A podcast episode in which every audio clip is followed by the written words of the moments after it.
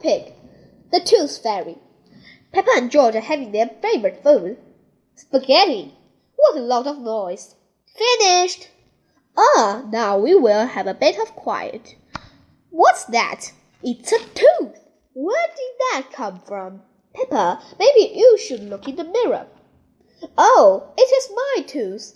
It's fallen out. Don't worry, Peppa. It's just a milk tooth. They are meant to fall out. Will I grow a new one, Mummy? Yes, you will, Peppa.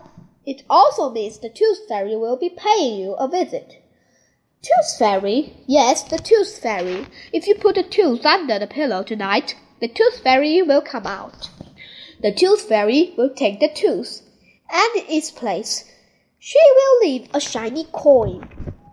When I grow up, I want to be a Tooth Fairy. And what would you like to be when you grow up, George? Dinosaur. A dinosaur? George, it's bedtime. We don't want to miss the Tooth Fairy. Before going to bed, Peppa and George brush their teeth. Peppa, what are you doing?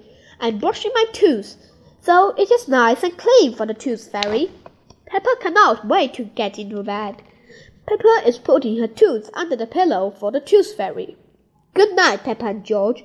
Good night, Mummy. Good night, Daddy. Good night, my little piggies. George, I am not going to sleep. Let's both stay awake all night and see the Tooth Fairy. The Tooth Fairy is very late.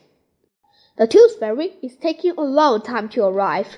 Where is that Tooth Fairy? What is that noise? Is it the Tooth Fairy?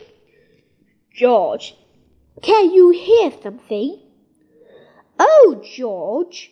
Oh, the noise is George. He was so tired, and he has fallen asleep. George is not very good at staying awake, but I am. I'm going to stay awake and see the Tooth Fairy. I'm not going to sleep. The Tooth Fairy has arrived, but Peppa is asleep. Hello, Peppa. Would you like this coin in return for your tooth? What a nice clean tooth. Thank you, Peppa. Good night. Peppa, George, wake up. It's morning. What? I wasn't asleep. Did the tooth fairy come? No. Let's take a look under your pillow. Look, Peppa. The tooth fairy has been and she's left you a coin. Hooray! You fell asleep, didn't you? Well, maybe I fell asleep just for a little bit. Next time, I will stay awake and I will see the tooth fairy. The end.